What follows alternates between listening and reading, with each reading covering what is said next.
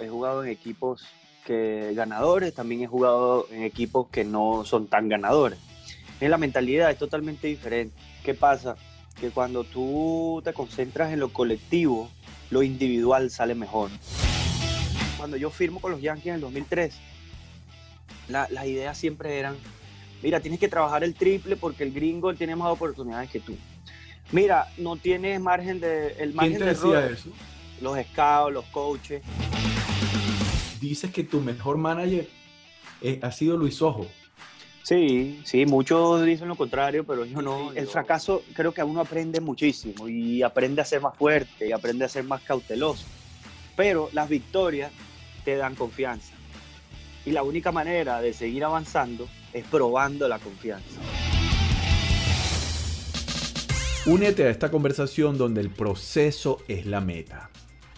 Yo soy Jeremías Álvarez y esto es Conversaciones para el Éxito, donde todas las semanas conversaremos con atletas de alto rendimiento para conocer cómo es la mentalidad y los hábitos de una persona élite.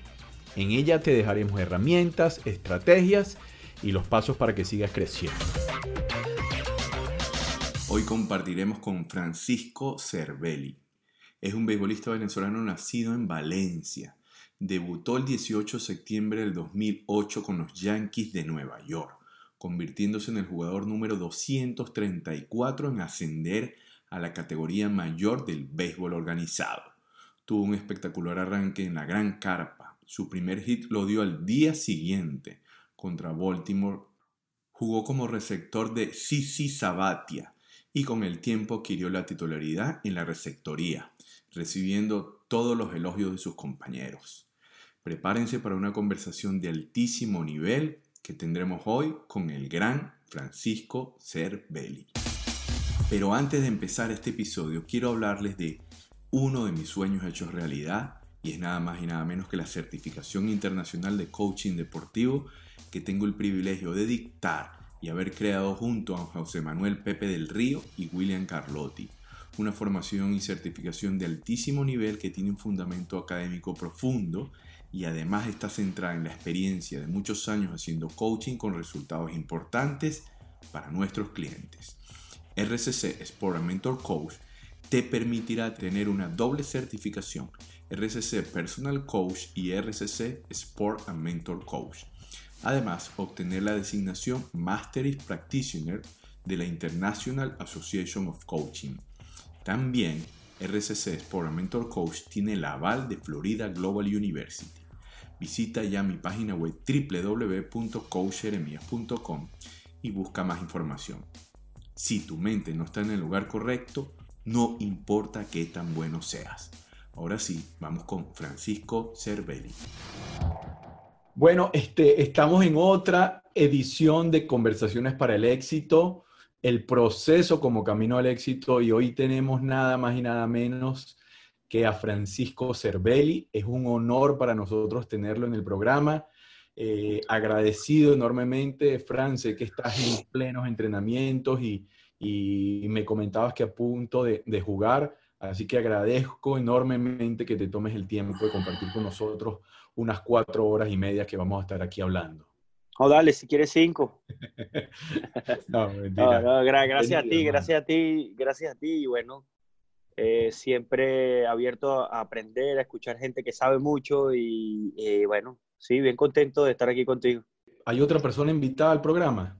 Porque estás hablando de alguien que sabe mucho y yo apenas estoy aprendiendo, hermano, así que... Ah, bueno, entonces todos somos todos estamos en lo mismo. Sabes que estoy viendo una serie de, en, Amazon Prime de eh, Sergio Ramos, mm. Corazón, eh, Corazón Sergio Ramos.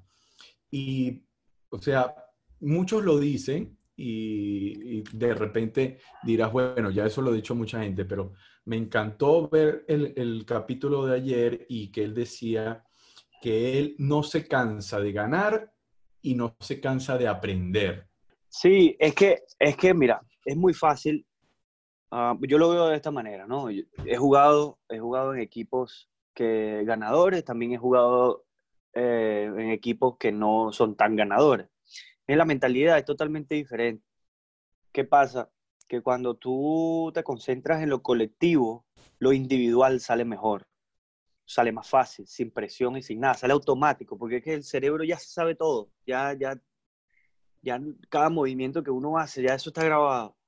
Pero cuando estás en un equipo que no gana mucho, te concentras más en ti y después en lo demás, y ahí es cuando te metes en problema tú mismo. Oye, qué bueno esa mirada que estás dando, porque fíjate que eh, primero eh, estás diciendo muchas cosas poderosas que, quiero rescatar aquí. La primera es que ya tu cuerpo sabe lo que tiene que hacer. Y, eso no lo conocen muchas veces los jugadores novatos que están pensando mucho qué es lo que van a hacer. Y a la hora de ejecutar acciones de juego, si tú piensas, pierdes. Ya hay conexiones neuronales, para decirlo neurocientíficamente aquí en nuestro cerebro de, de las jugadas que hay que hacer. Ya tú has entrenado años, años, ya tu cuerpo sabe lo que tiene que hacer. Simplemente tienes que ejecutarlo. Al momento de pensar, tú pierdes. hay más que sentir que, que pensar. Mira, el, el, béisbol antes, yo tengo ya 18 años eh, profesional y uno de mis managers, eh, 2007, Luis Sojo, Ah, creo que ha sido el mejor manager que yo he tenido toda mi vida y lo considero como familia. Él, él siempre decía que yo te voy a regañar por errores mentales, más no por errores físicos, ¿ok? Porque los errores físicos siempre van a estar, pero los mentales no te los puedo perdonar. ¿Por qué? Porque todos tenemos instintos, pero eh, el instinto, si no lo empiezas a usar, no crea, ¿cuál es la palabra para awareness? Eh, sería, eh. vamos a poner un plan. Siempre tienes un plan, siempre o anticipar, ¿ok? todos tenemos instintos, pero no todos anticipamos las cosas, ¿ok? Entonces él siempre decía, imagínate eh, antes de cada picheo las cosas que pueden suceder. Y así tú vas a estar preparado, siempre te sale todo más rápido. Pero cuando estás ahí solamente parado, esperando que la pelota te llegue, te va a agarrar por de sorpresa. Entonces, ahí te vuelves a meter en problemas. Oye, este, e, e, e, eso es muy interesante lo que acabas de decir. Tú tienes 18 años de profesional, has estado en equipos grandiosos y, dices que tu mejor manager eh, ha sido Luis Ojo. Sí, sí, muchos dicen lo contrario, pero yo no. Yo, a mí siempre me ha parecido un personaje que eh, viene con la verdad, Ah, sabe separar la amistad eh, y el trabajo. un tipo muy positivo, un tipo muy echado para adelante. Em, y, y, sí, es una de las personas que te puedes ir a la oficina y te sientas a hablar con él como, como que si nada está pasando del juego y te dice y todo lo resuelve, pero muy rápido. No hay mecánica, no hay nada. Luis, enséñame a batear. Bueno, vela y dale. Vela y dale, ya. Eso es lo único que decía. Entonces, pero, pero eso funciona porque eso te quita, eso te quita presión. Que imagínate ir a batear o ir a cobrar un penalti pensando, bueno, no puedo echar el cuerpo mucho hacia atrás, no puedo hacer hacia adelante, ¡pum! la bota. Total, total. Es porque ahí estás pensando en la mecánica y no estás actuando. y, cuando pensamos, perdemos. Fíjate que yo, yo este, estuve en el primer campeonato que ganó Cardenales de Lara si mi memoria no me falla, es el año 91, 90-91. Eh, estaba yo en Barquisimeto, eh, viví en Barquisimeto y obviamente Luis Ojo era uno de los, de los ídolos de Cardenales de Lara y yo estuve ahí en el terreno cuando le ganaron a los Leones del Caracas, Luis Ojo. Así que siempre lo, lo recuerdo con mucho cariño porque era el ídolo en Barquisimeto y después cuando estuvo en las grandes ligas, imagínate en los Yankees lo que hizo y y todos los campeonatos que ganó, yo creo, creo que es el que más campeonatos ha ganado Venezuela, ¿no? Sí, como cinco.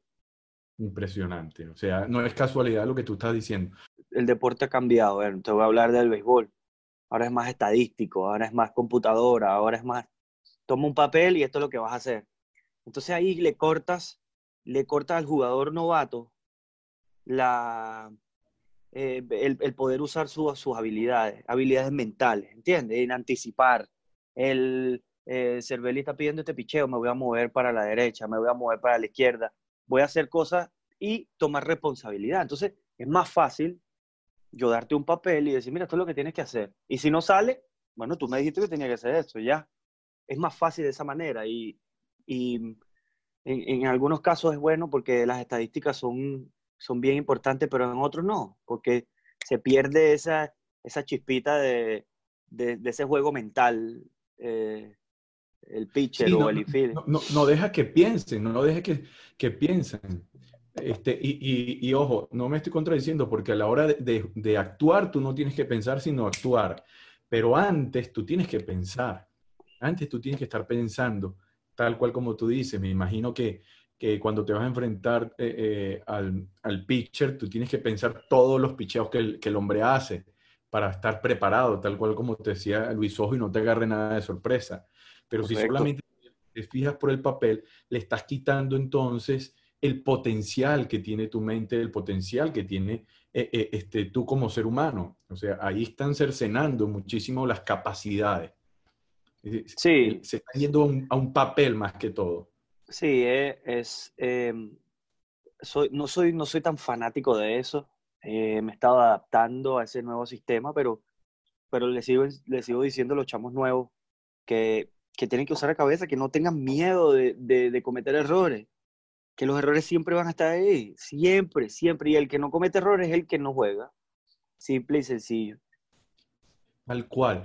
Sabes que me imagino que tú has visto el documental eh, eh, La llamada a la valentía de Brené Brown. No. Oye, e, es, si, si, si puedes, después te lo paso para que lo veas. De hecho, ese se lo puse yo a los jugadores de la selección ahorita en la Copa América de Brasil 2019. Lo estuvimos viendo todos juntos allá. Y habla de, del el miedo a exponerse, porque la valentía es este, que el exponerte. Y una persona valiente es aquella que es capaz de salir al terreno de juego y exponerse que le den una paliza. Algunos no lo hacen por miedo a eso, a que le den una paliza, entonces no eres valiente. Ella dice que los valientes son aquellos que se, que se exponen. Entonces ahí, este, en realidad, como tú dices, pierden el miedo, o, mejor dicho, este, no se atreven a hacer algo diferente al papel por miedo a fracasar. Claro, claro. Y no, esa es la zona de confort y es más fácil. Pero una pregunta que te hago, ¿tú no crees que ahora con el tema, las redes sociales son muy importantes y, le puede llegar una persona que esté en Japón ahora mismo. Y, el, atleta o, personas que estén en la, televisión o en, la, en, lo público eh, tiene un poco más de miedo, de, un poquito de miedo eh, en cometer errores por las críticas. Yo creo que es más qué pensarán otros de mí de lo que yo piense de mí. Totalmente, totalmente. Y, ese es el peligro de las redes sociales. Y ya vas a ver, te va a gustar mucho ese documental porque ella tiene un doctorado, tiene años estudiando lo que es la vergüenza y lo que es este, la valentía. Y eh, ella dice, tengo N cantidad de doctorados, tengo N cantidad de estudios para manejar este tema de las críticas, pero ella eh, eh, comenta en esa conferencia que ella dio una charla TED y esa charla TED, este, ella dice, piensa que lo hizo fatal. Entonces, ella dice, bueno, nadie va a ver eso, este, ¿quién se va a meter? Brené Brown, la llamada la valentía, pero comenzaron a tener una cantidad de vistas impresionantes hasta llegar a millones de, de vistas eso. Y ella se mete a ver las críticas y las críticas eran tan rudas, tan rudas, que ella dice que no pudo aguantar y eso que tiene años estudiando eso. No, yo, ella dice, yo soy una profesional, yo puedo manejar esto. No lo puede manejar. Entonces, ahí entra ese miedo, la gente no se quiere exponer por el miedo a la crítica totalmente. Prefieren entrar en una zona de confort para no exponerse. Y una frase de ella que me encantó, que es tan poderosa que Tomás Rincón se la tatuó en la pierna después que se la puse que es yo hoy elijo la valentía en lugar de la comodidad. Claro. La comodidad es quedarte, como tú dices, en esa zona de confort para no exponerte, para que no te critiquen. Pero tienes que ser valiente y no importar, porque los críticos, como dice ella, me encanta, son los que compran las sillas más baratas en las tribunas allá arriba y no están dispuestos a bajar a la arena, que es el terreno de juego, a sudar y estar dispuestos a fracasar, porque todo el mundo va a fracasar, Frank. Y ahí es donde, donde está el tema. No es si voy a fracasar, es cuándo, porque es parte del juego. La clave es entender que eso es parte del proceso, y ahí vamos al proceso, y es lo que te va a ayudar a crecer. El mejor maestro que hay es el fracaso. Y hay que enseñarle a la gente a que no le tenga miedo al fracaso. Sí, eh, mira, yo, yo en estos días estaba hablando con una persona acerca de, de lo que es béisbol y la vida real, ¿no? Y, y, el béisbol a mí me ha preparado para la vida de una manera que, que creo que eh, ninguna otra cosa pudiera hacerlo. El béisbol es, un deporte de fracasos diarios, ¿ok? Son más fracasos que victorias. Y la guerra entre el individuo que juega el béisbol y, y el béisbol es eh, eh, cómo puede salir de ese hueco lo más rápido posible. Por eso es la diferencia entre el Grandes Ligas y el Liga Menor. El Grandes Ligas tiene mucha paciencia, espera el momento, se adapta al proceso y sucede y sale del hueco. El Liga Menor quizás tiene eh, mejores condiciones que el Grandes Ligas, pero cuando le llega ese momento no sabe y se frustra y se vuelve loco. ¿Y, ¿y qué pasa? ¿Y ahora qué hago? Entonces, imagínate este es un deporte tan loco que llevas de 3-0 con tres ponches y en el último turno da un jonrón y, y se acaba el partido. Y se olvidaron esos tres ponches. Y eres el héroe y sales de primera plana del, del periódico. Como también eres el tipo que va de 4-4 con dos jonrones, seis, seis empujadas y haces el error para perder. Eso no se ve. No se ve. Entonces es una batalla es una batalla con el fracaso. La otra cosa es que también te puedes acostumbrar al fracaso. Y te acostumbras y lo dejas que esté en tu vida ahí, está al lado y, crees que está bien. Eh, el fracaso creo que a uno aprende muchísimo y aprende a ser más fuerte y aprende a elegir mejor y aprende a ser más cauteloso. Pero las victorias te dan confianza. Y la única manera de seguir avanzando es probando la confianza. Tú tienes que probarla, no es que alguien te lo diga, ¿no? Cuando yo gané en 1994 me sentí así y ya tú te vas a sentir bien. No, tienes que probarla, probarla, probarla. Por eso es que tú ves que los equipos que son eh, de, menos, de menos rango son los que más cosas hacen, son los que más entrenan, son los que eh, quieren eh, hacer más para la opinión pública y a la hora del juego no, no ejecutan. Entonces yo lo que creo es que cuando esas cosas suceden, hay que bajarle el ritmo, hacer menos, trabajos de calidad, para que ya, lo, para que ya todos estos individuos que estén en ese grupo digan, bueno, estamos listos, no hay presión, no tenemos nada que perder. Y van saliendo los resultados positivos y ahí dice, bueno, ya somos ganadores. Ahora vamos a acostumbrarnos a esta racha, porque es sabroso. ¿Sabes lo que es? Es rico ganar todos los días. Eso te vas a tu casa y estás feliz siempre. Pero lidiar con el otro caso es un poco complicado. Es complicado, pero yo, yo creo que parte de cómo nos educan también, Fran, porque yo esto lo he comentado en varias este, conversaciones, pero, pero tengo que, que, volver a hacerlo. Fíjate, tú iniciaste siendo chamo, indiferentemente que tú ibas a, a hacer grandes ligas o no. Cuando tú llegabas de algún juego, siendo chamito, sin ninguna idea, ¿qué era lo primero que te preguntaban tus familiares? ¿Cómo te fue? Ah, ¿Bateaste? ¿Bateaste? Ajá. ¿Diste honrón? ¿Diste honrón? ¿Bateaste? ¿Bateaste? Exacto. Van enfocado al logro, al resultado. Y ojo, no, no, no tiene nada que ver con tu, con tu familia ni con tu padre. Eso tú, esa pregunta lo puedes hacer en cualquier parte del planeta y la pregunta siempre va a ser la misma. ¿Ganaste o perdiste? ¿Bateaste, hiciste honrón o no? ¿Metiste gol o no? ¿Sí me explico? Porque la sociedad evalúa al ser humano es por el resultado. Y eso está mal, hermano. Está mal. ¿Por qué? Porque el resultado no depende 100% de ti, porque tú también tienes un contrario que se prepara. hay muchas cosas que están fuera de tu control. Entonces, los niños sin la autoestima y autoimagen formada, Frank, comienzan a, a ver o a, o, a, o a ligar tu valor como ser humano al resultado. Si ganas, vale, si no ganas, no vale. Entonces, eso cuesta muchísimo después, cuando eres joven y comienzas a ser adulto, a tú enfrentarte a los retos, porque sabes que puedes perder y tienes miedo a perder. Entonces, la gente, muchos juegan a no perder en vez de jugar a ganar. Sí, sí, sí, sí, sí. Y ahí pierdes el foco y Cambia ahí... todo. La presión es muy, es muy, grande. Mira, yo crecí, yo crecí con eso. Eh, y, y, no de mis padres. Mi, mi, yo, yo tengo la suerte de tener unos padres maravillosos que, que para ellos el resultado no, ¿sabes? Sí, eh, mi papá es italiano y no entendía del béisbol. Y entonces, bateaste, diste honrón. Di, di. Es, es, un poco más sin filtro, sin filtro. Sí, sí, sí, pero, total. pero no eran unas personas que, que estaban ahí siempre por, cuando ganabas y cuando perdías. No, no. Ellos siempre ensúciate el uniforme, yo te lo lavo, ensúciate, haz lo que te gusta, sé feliz, sé feliz, sé feliz.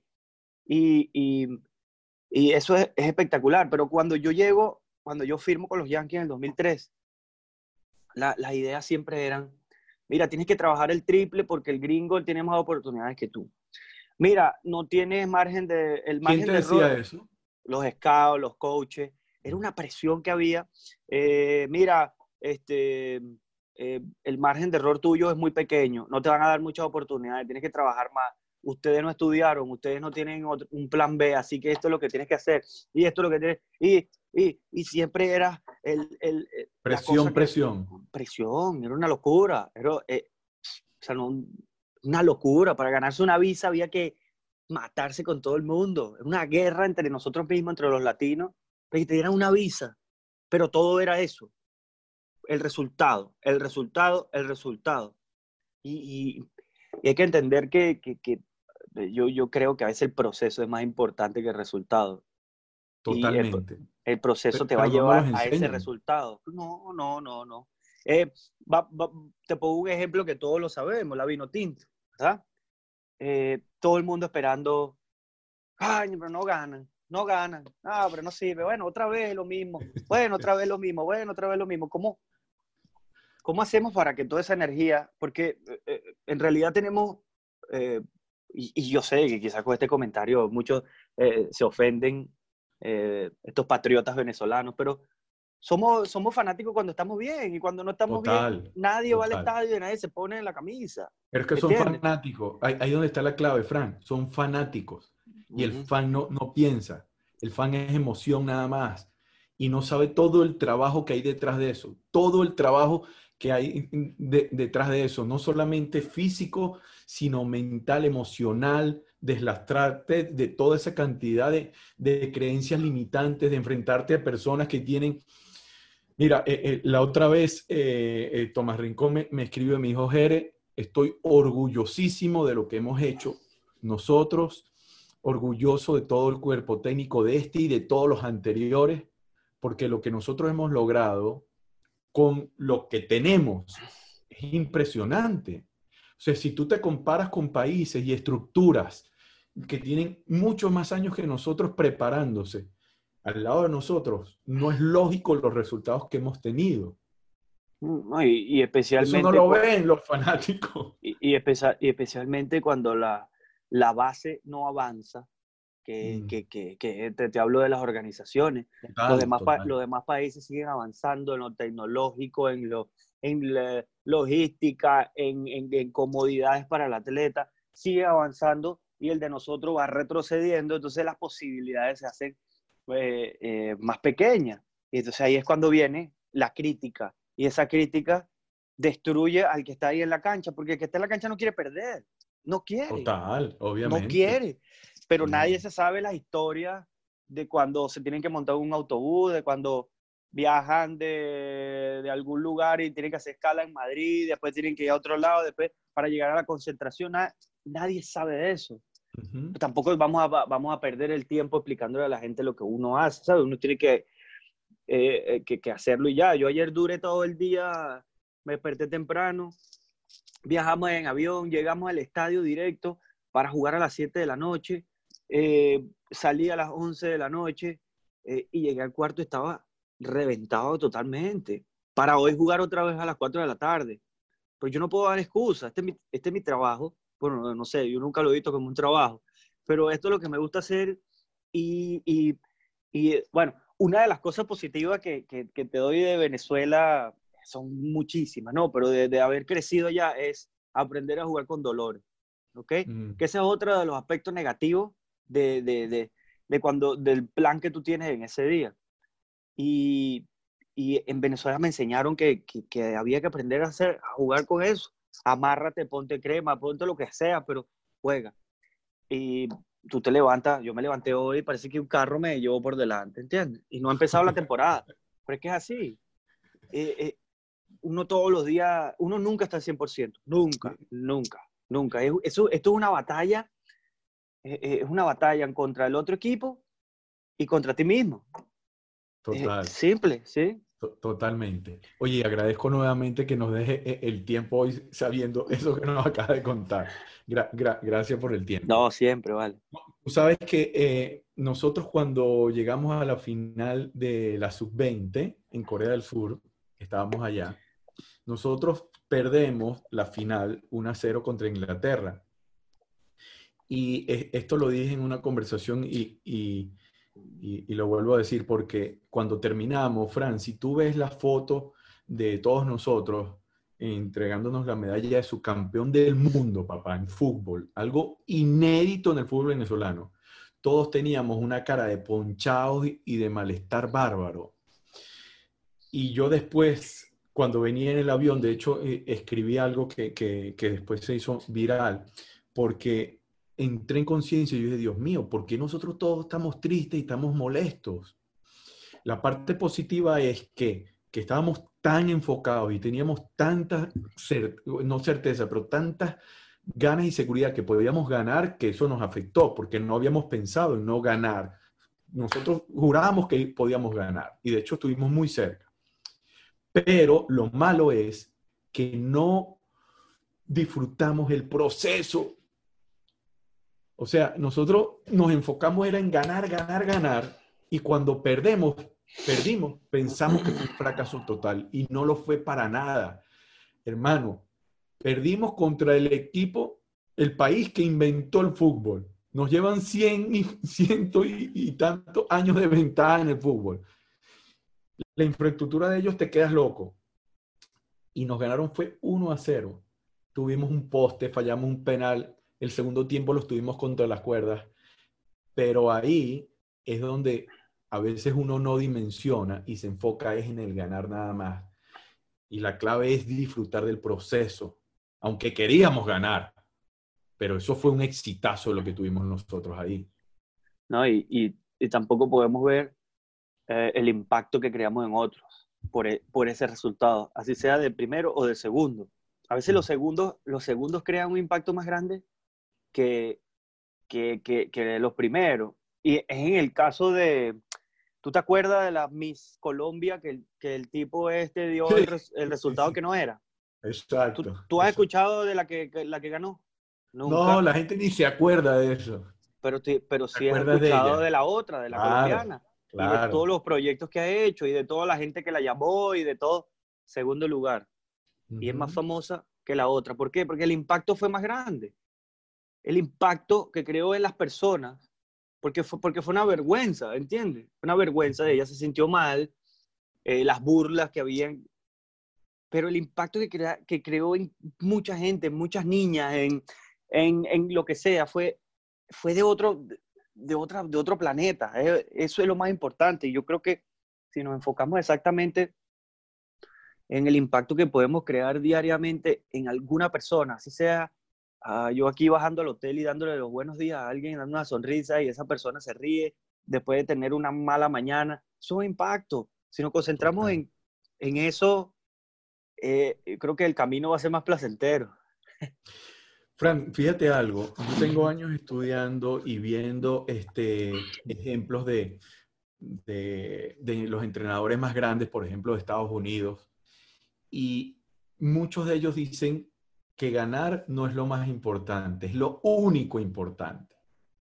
Entonces, yo, yo siempre usé eso también, pero después entendí de que lo importante es el proceso, porque al final no todo el mundo gana. Y hay personas que nunca van a ganar y eso que son súper atletas y son de los mejores con récord individuales, pero no han ganado nunca un título eh, eh, eh, de ser mundial, por ejemplo, y deben haber N cantidad de casos. Significa que todos esos peloteros fueron fracasados.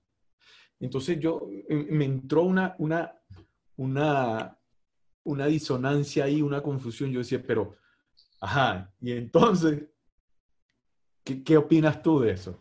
Bueno, mira, imagínate, Vizquel jugó, creo que fueron 23 años, 23, nunca se ganó un anillo de serie mundial. A, yo, voy. Y yo en el primero me gané uno, de una vez. Pero él se ha ganado 13 guantes de oro y yo nunca me he ganado uno. Es, mira, yo creo que siempre el mensaje debe ser ganar. Sin duda, ¿sabes? Nadie va a invertir nada en un equipo que, que, está ahí, pues ya. Creo que, creo que el mensaje eh, colectivo tiene que ser eh, eh, ganar, que sería la meta. ¿Para qué estamos aquí? Porque si no, no te, va, no te cansas de desarrollar gente. Desarrollar gente, desarrollar gente. Y eso pasa, por lo menos en los equipos pequeños de, de, fútbol en Europa, que son los que se encargan de hacer crecer a los jugadores y venderlos. De eso viven, de eso viven. Y su filosofía no es exactamente ganar, sino salir del descenso, ¿no? es, es la mentalidad. Es, una mentalidad. E, es, yo estaba viendo la historia del, se llama Leicester, ¿no? Ajá. El, equipo de Inglaterra que ganó. Que ganó. Que, ganó con, con, Ranieri. Con Ranieri. bueno, mira, yo sé más de fútbol que de béisbol. No, no me pregunté mucho de béisbol. Ya me di cuenta, ya me di cuenta. Y, la, la, historia es increíble. La historia increíble de, de, cómo, de cómo lo hizo y cómo hizo creer a esos muchachos que sí podían jugar contra esos monstruos. Y lo más impresionante, eh, antes de ayer, chequeé la, vi la historia de Bielsa, del loco Bielsa con el Leeds United, que lo llevó a la Premier League otra vez. La, la, modalidad de ese tipo es, es, es otra cosa. Es, es, un, es un tipo que, que si no quieres jugar con él, vete del deporte, vete del fútbol, porque te dan una gente con tanta sabiduría y, y no, no solo eso, es que te empuja, dale, dale que sí puedes, dale que sí puedes. No, pero es que nosotros no jugamos así. No, no jugaban así. O no, jugaban así. Ahora van a jugar de otra manera. Pero es que no podemos, sí pueden, vamos, vamos a darle. Los puso a recoger basura, los puso a hacer de todo. Y los tipos se volvieron unos animales en el campo. Eh, es un equipo agresivo, es un equipo con una cara totalmente diferente. Y ya no son los mismos perdedores de antes. Y ahora van a la Premier League pensando en vamos a contra el Manchester y le vamos a ganar. No es que voy a ir al Old Trafford y voy a perder. Entonces, es, es, todo está ahí, man. Todo está ahí. ¿Cómo das el mensaje? Quizás el mensaje que da, no sé, eh, Chita y Bielsa es el mismo, pero el tono es diferente. El, el, el lenguaje corporal es diferente. Ojo, no, no es nada con, Chita. Me parece que es tremendo, pero cada quien se caracteriza de, de una manera diferente y eso ayuda a lo colectivo. Ayuda muchísimo. Sí, tal cual. Igual estaba viendo en este mismo Amazon Prime, viendo el del Manchester, el Manchester City con Guardiola, no sé si lo viste. No.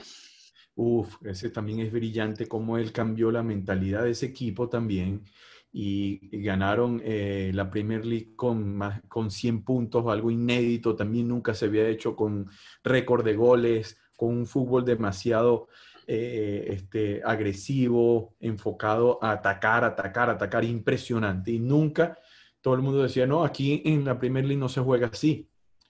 Pero él también cambió la mentalidad de los jugadores y, todo está acá. Y, esa es mi siguiente pregunta.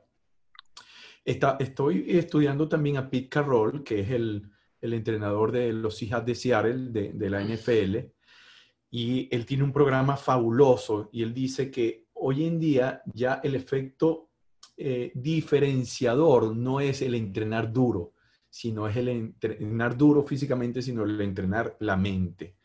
¿Qué, qué, ¿Qué opinas de eso? Bueno, el, el gran Yogi Berra siempre lo decía, 90% mente, 10% cuerpo. Esto es un juego, es un juego de ajedrez, ajedrez. El que, el que tenga la mayor calma y el que esté eh, mejor preparado mentalmente es el que gana. Es el que gana, porque es una batalla de lo mejor tuyo contra lo mejor mío. ¿entiendes? Lo mejor que yo tengo contra lo mejor que tú tienes. Y, y es así, es una batalla. Y el que, el que cometa el error primero es el que paga. Así. Ahora, Frank, ¿cómo lo, ¿cómo lo preparan esa parte mental hoy en día en las grandes ligas? Es que, como te digo, yo, yo, yo crecí en los Yankees y en los Yankees era, había mucho de esto, jugué con todos los, todos los jugadores eran veteranos y era, era una manera diferente de, de, jugar la pelota. Ellos no, en ninguno de ellos había que decirle nada. Todos ellos sabían su responsabilidad de lo que tenían que hacer. Eh, prácticamente los coaches estaban para, para dar rolling, para, para poner las cosas al día, pero es que, es que sabían. Y, y, cómo te lo da eso? Cuando estás en una organización de clase muy alta, donde un dueño te dice, yo te lo voy a dar todo, pero si tú no me juegas duro, te me vas. ¿Entiendes? Porque nosotros somos prácticamente empleados, somos empleados. Entonces, yo te voy a dar las comodidades para ti y para, y para tu familia. Pero solamente necesito una cosa, pero nada es gratis. Y entonces así es que, así es que logras y, valoras lo que te están dando. Eh, ahora mismo, por lo menos en el equipo que estoy, no, no, lo, lo, psicológico no, no, hablamos mucho de eso, ¿no? Son bastante chamos jóvenes y yo creo que el trabajo que, que eh, los que hacen ese trabajo somos nosotros peloteros con experiencia, que agarramos a los muchachos a un lado, mira, esto no se hace de esta manera, mira, mira las cosas aquí, anticipa esta jugada aquí, ¿por qué haces una pregunta? ¿Por qué hiciste esto? ¿Por qué hiciste lo otro? Y, y, y, cada vez se está haciendo más difícil porque ahora con el coronavirus no hay ligas menores. Entonces los chamos vienen a jugar a grandes ligas y no han tenido experiencia por allá abajo. Entonces están crudos. Wow. Van a, van a cometer errores. Total, claro, que lo, claro que lo van a hacer. Y es mejor que los cometan ahora mismo, que se los aguanten y se queden en el cuadrito y digan, no me voy a salir del cuadro porque en esta zona de confort el, el, margen de error es muy corto, es muy pequeño, al que si me salgo de aquí. Sí. Eh, Pero no pasa nada, ¿eh? ahí no pasa nada en la zona de confort. Ah, ah, fíjate que, que, sigo quedándome con la duda, Fran, porque este, sí, en, en, los Yankees de Nueva York, como tú dices, es algo como una mística, o sea, los que están ahí ya son tipos fuertes mentalmente para poder eh, estar ahí. Pero ¿quién entrena eso? O sea, ¿cómo, cómo tú puedes trasladar esa, esa mística de los Yankees a otro equipo? ¿Cómo, ¿Cómo, lo haces si no hay alguien que venga y les enseñe? Porque ustedes lo están haciendo con su experiencia. Y obviamente en tu experiencia hay cosas buenas que vas a enseñar y hay cosas malas que vas a enseñar sin querer hacerlo. Porque a veces no somos conscientes de, de, de, acciones y hábitos que tenemos que no son los más acertados. Porque nadie no, nos viene a ayudar.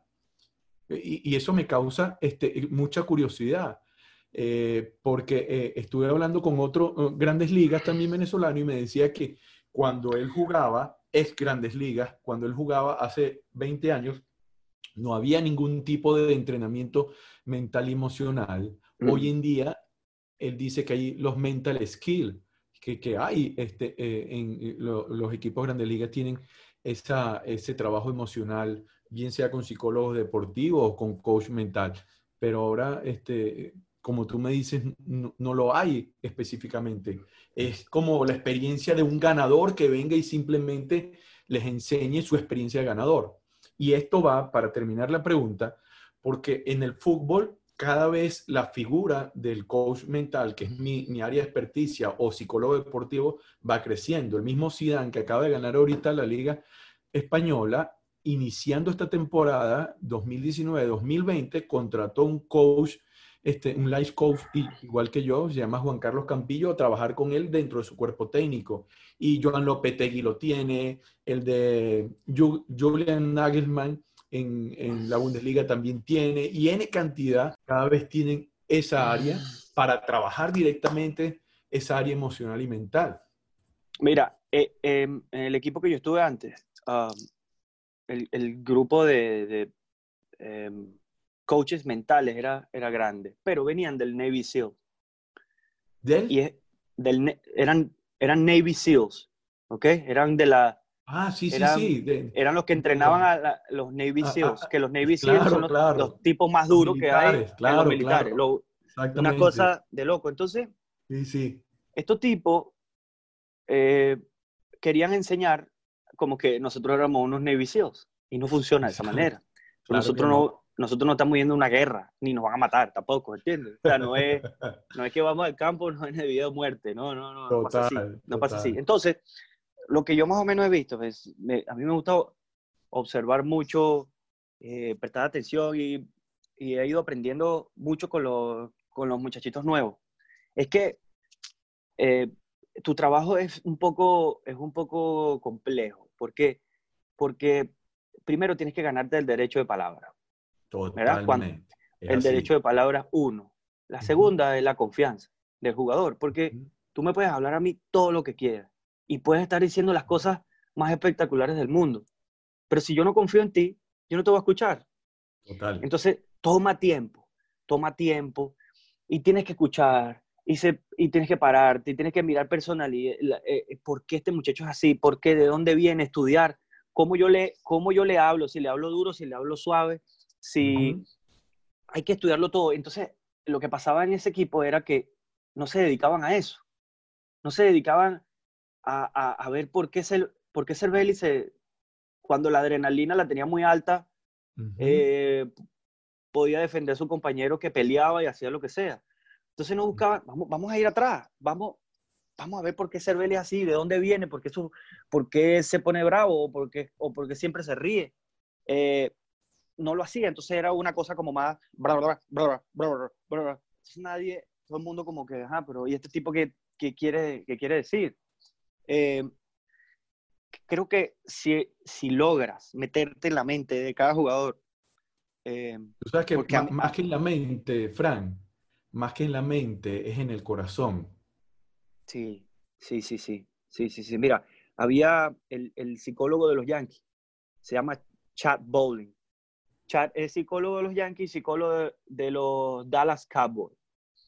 Este tipo es, tan genial, es tan espectacular, que yo me metía en su oficina y me acostaba en el mueble.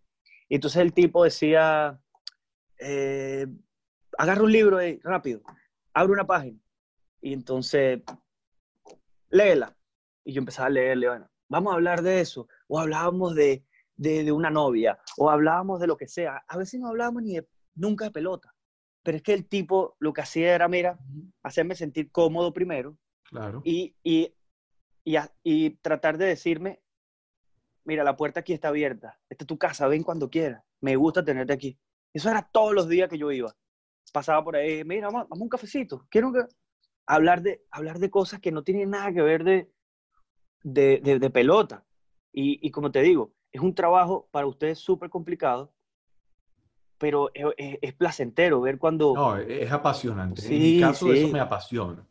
Eso me apasiona. Yo, yo lo disfruto muchísimo y, y, entiendo eso porque también fui deportista, nunca llegué a, a, nivel profesional ni élite, pero viví muchas frustraciones emocionales y no tuve nadie que me acompañara y me ayudara a desatar eso para explotar el potencial que tenía, por, porque lo tenemos. Y el ser humano, Frank, no vive al nivel de sus capacidades, sino es al nivel de sus creencias. Porque tú, eh, eh, más que nadie, con tantos años de deportista, debes haber visto eh, beisbolistas más talentosos que tú N veces que no alcanzaron nada. Y seguramente viste beisbolistas menos talentosos que tú que alcanzaron mucho. Entonces, tiene que ver más con las creencias que con las capacidades.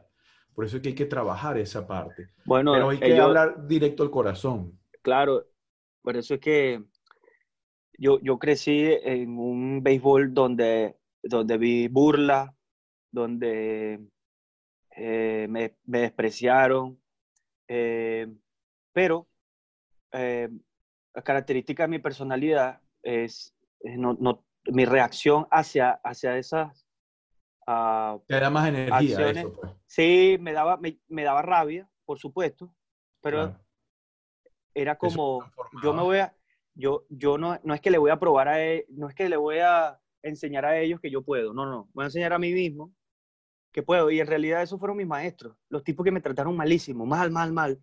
Esos son los mentores disfrazados, se llaman. Sí, sí, sí, sí. Y, y, que, y que ah, eh, cuando te ven ahora les da vergüenza. Pero, pero ¿sabes qué? Le das la mano, le das un abrazo, le das las gracias. Y, y se lo dejas saber. Te estoy dando las gracias porque fuiste, fuiste, fuiste una rata conmigo, pues. Y eso me ayudó a mí a ser más fuerte. Y está bien.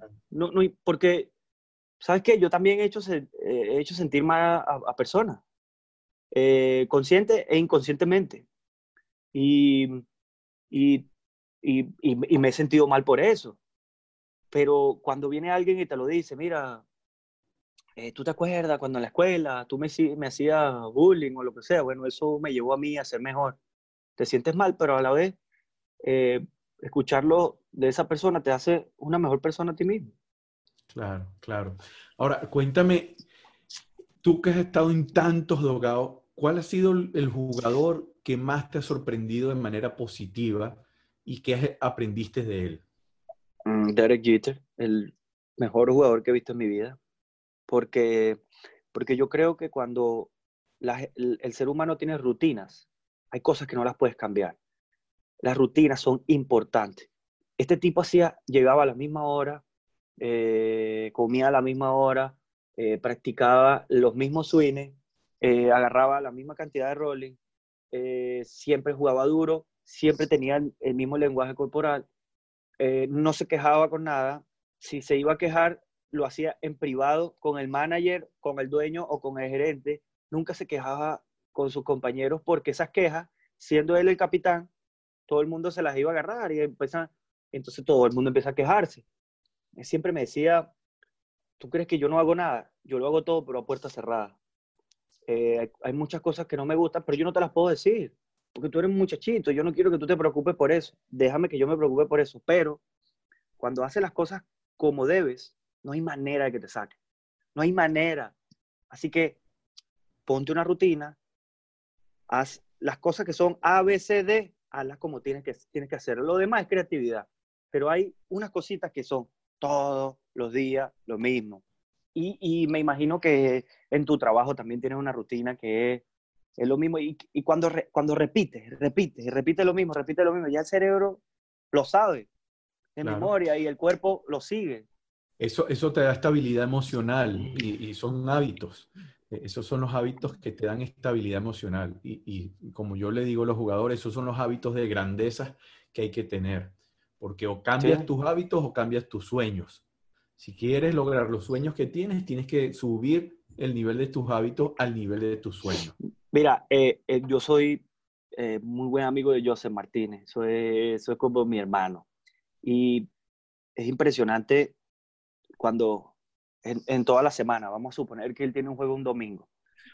Y toda la semana él está, una risa, echando broma, eh, vamos aquí, vamos allá. Cuando llega el sábado, se transforma, se transforma.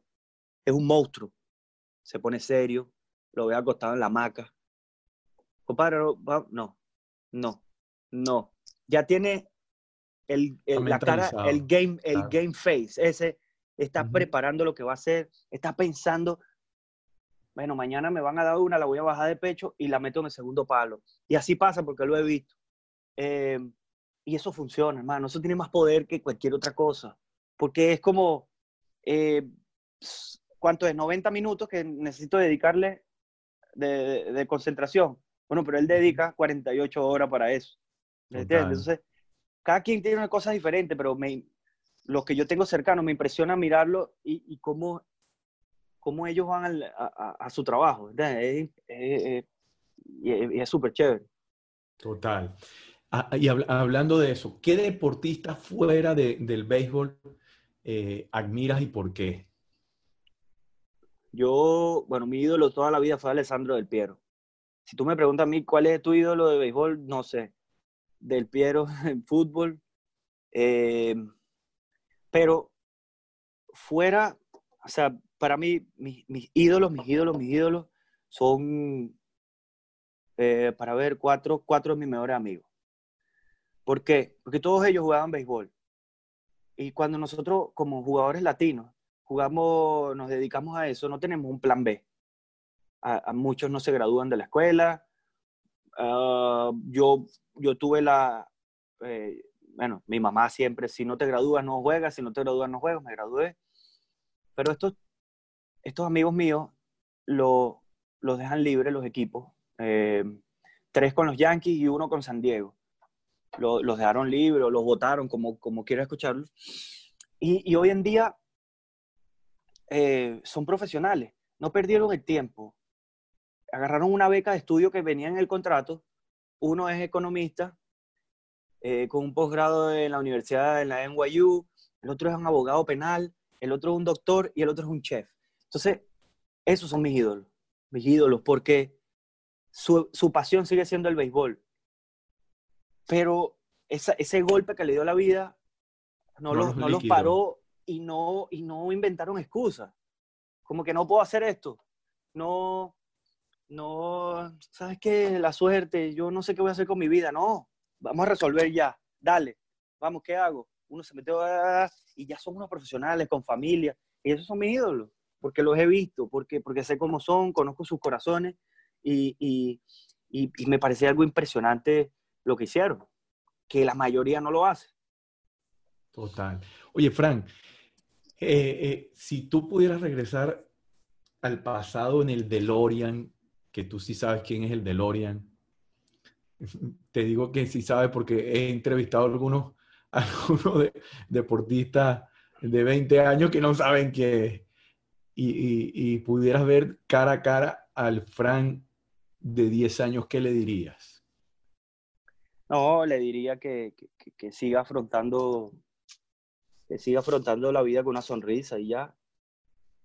Que la persistencia es lo, lo más importante en esto en vida, en deporte, en todo, que siga. Fíjate que, eh, ¿cuál, ¿cuál, es el, el mejor pitcher que, que, al cual le has quechado? Mariano Rivera. Oye, lo que pasa es que, imagínate, tú tuviste en los Yankees con, con puros monstruos. No, yo, yo soy un tipo afortunado, muy afortunado. hablando de eso, ¿de qué estás agradecido, Frank? De, de todo, de, los golpes, de lo bueno, de lo malo, de todo, de todo, de todo. Y, y agradecido de que, de que tengo una capacidad de convertir lo malo en, bueno. De que no, no me quedo eh, enfrascado en la rabia o, o, en, o en la tristeza, no, siempre eh, he tenido personajes en mi vida que, que, que me han enseñado a ver la solución y no el problema. El problema está y ya, ¿qué vas a hacer? Bueno, vamos, ahora cuál es la solución. Em, eh, pero sí, agradecido de, mi familia. Tengo una familia espectacular, que son los que me levantan cada vez que me caigo.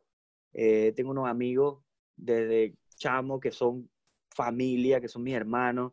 Eh, no le puedo pedir mala vida. Yo, yo tengo una vida espectacular. Me gusta el saber que cualquier cosa que, que me he ganado, me lo he ganado con sudor. No es que hice un negocio por ahí, me salió esto, hice, no, no, no, no. Eh, no hay nada más placentero que después de haber sudado tanto, de haber sufrido tanto, eh, la vida te da una recompensa y, y, y, ahí está el premio y, el, y, y por qué eh, hablo yo con los chamos de ahora que, que quieren ser famosos en, en, ser un, un, youtuber o hacer un video en Instagram para pegarle, ser famoso, que a, la larga eso no te va a dar placer, no te da placer.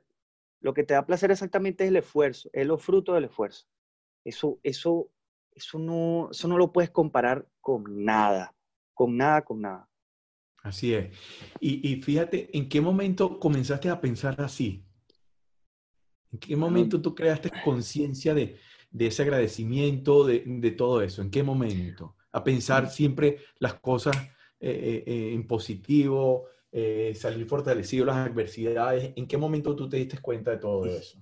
Cuando empecé a, a ser más, más realista, cuando metía la pata y en vez de buscar un culpable, me di cuenta que era yo el causante de todo esto. Cuando alguien me hacía algo malo, siempre es que tú eres el malo, no, pero yo le di, yo le abrí las puertas a esa persona para que llegara y me hiciera algo malo.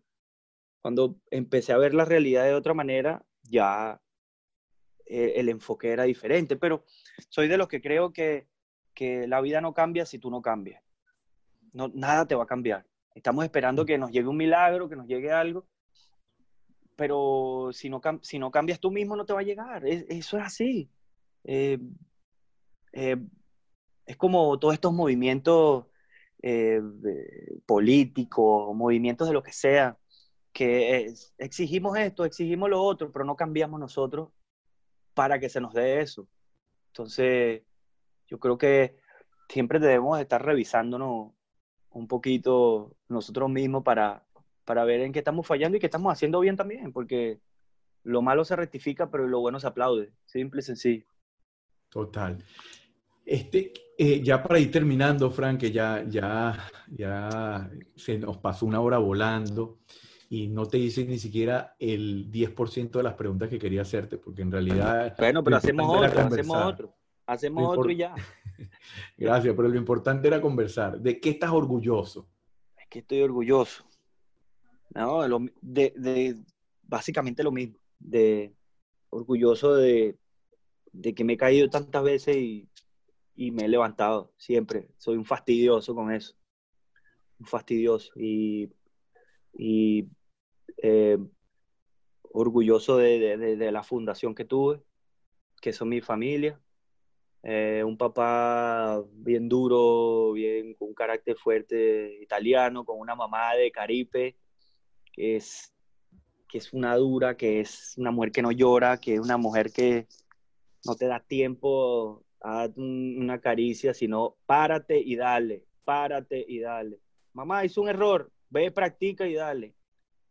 Eh, estoy orgulloso de eso. Eso, eso me, me, me eh, eh, es, es, exactamente porque yo estoy aquí hablando contigo. Ellos, ellos dos, y bueno, y mi hermana, que, que es otro monstruo. Lo que, lo, que, lo que estoy orgulloso es que tengo gente a mi alrededor que me dicen la verdad, que no tienen, no tienen miedo a, a perder mi amistad, ¿entiendes? Y que saben que si ellos me dicen cualquier cosa, quizás me ponga bravo al momento, pero nunca, después cuando se me pasa, yo veo el mensaje. Pero sí, mi amigo, mi familia no, no, no titubean para llamarme la atención cuando hago algo estúpido. Qué bueno, qué bueno. Frank, ¿qué, momento este, más recuerdas y más atesoras que te ha pasado en, las grandes ligas? Serie mundial, serie mundial. No hay nada como eso no, cuando la, cuando lo, la, vives, te das cuenta que para eso es que juegas pelota. Te das cuenta que es eso, ¿sabes? Eres dueño de la ciudad, eres dueño de todo. Eh, eh, es, que, es que es algo que me sucedió hace 11 años y parece que fue ayer. Eh, y, y, cuando, cuando lleguen al Mundial con la vino tinto te darás cuenta de lo que te estoy hablando. Porque... Bueno, nosotros llegamos a dos mundiales, pero sub-17 y sub-20. Pero con la absoluta eh, eh, tiene que ser otra cosa. La absoluta no, no, no, no. Ya, ya cuando... Lo que, eh, claro, es que hay un nivel, ¿verdad? Las grandes ligas. Ya después de ahí no hay más nada. ¿Qué más? Dime. Claro, es como un mundial. Pero no es solo llegar a un mundial, sino ganarlo, que es más, más complicado. Claro, porque imagínate, Vamos a suponer el, siguiente mundial, la Vinotinto va. Vamos a celebrar porque fueron. Sí, ok, ya. ¿Ahora qué? ¿Ahora Hay que ganarlo. No va de turista, no va de turista. Vamos, vamos a darle. Vamos. Total, total. Fantástico, Frank. Oye, ¿qué, recomendación le das a la gente que te, escucha si tienen grandes sueños? ¿Qué libros lees? ¿Qué, qué, qué, qué hábito eh, eh, puedes recomendar a las personas que quieran ir tras una meta grande? Mira, ah, la, primera cosa es no tratar de ser otra persona. Eh, no tratar de imitar a Ronaldo, ni a Messi, ni a José Martínez, ni a Francisco, ni nada.